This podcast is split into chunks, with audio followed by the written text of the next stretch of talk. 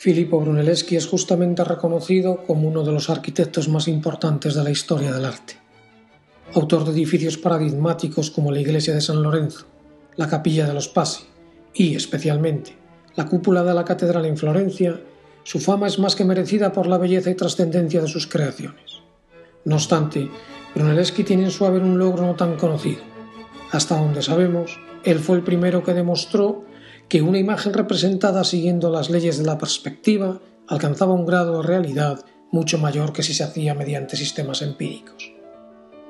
La representación de la tercera dimensión en el plano fue objeto de interés para Brunelleschi y en 1413 había alcanzado tal maestría que el poeta Domenico da Prato se refería a él como perspectivo.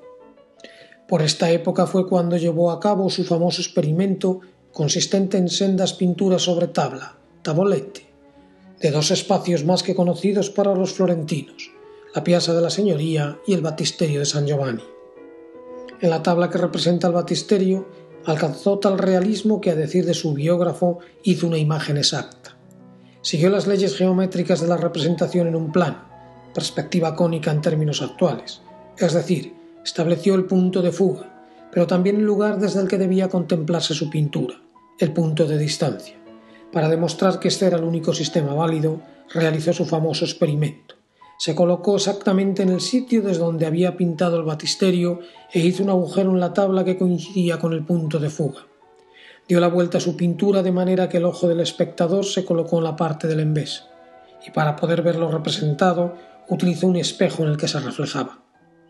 No era un simple juego, era la prueba determinante de que la representación en el plano de la tercera dimensión pasa por tener presente el punto de distancia, es decir, el lugar preciso desde donde tiene que ser contemplada la obra.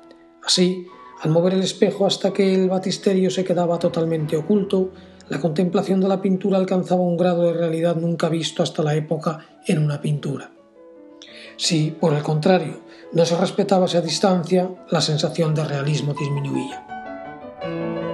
Brunelleschi había sido capaz de mostrar a sus compatriotas una forma de representación que andando el tiempo se convertiría en universal.